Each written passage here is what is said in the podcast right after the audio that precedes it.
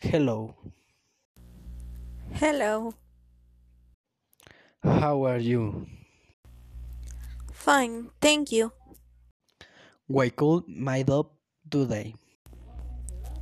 Maybe I have to get organized.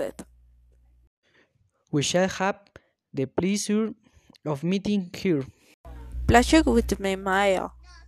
You should comment that work is demanding. I think I'm capable of doing it. I like the attitude and Safed in press. Thank you. We read his resume hungry. Thanks he has uh, very good skills, has impressed habits. It flatters me. it seems done that he hate overing people and that your ham is a purity need.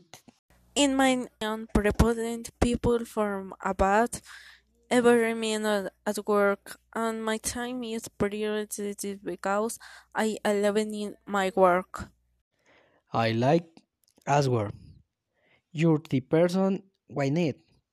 Your skill in the company will be very useful.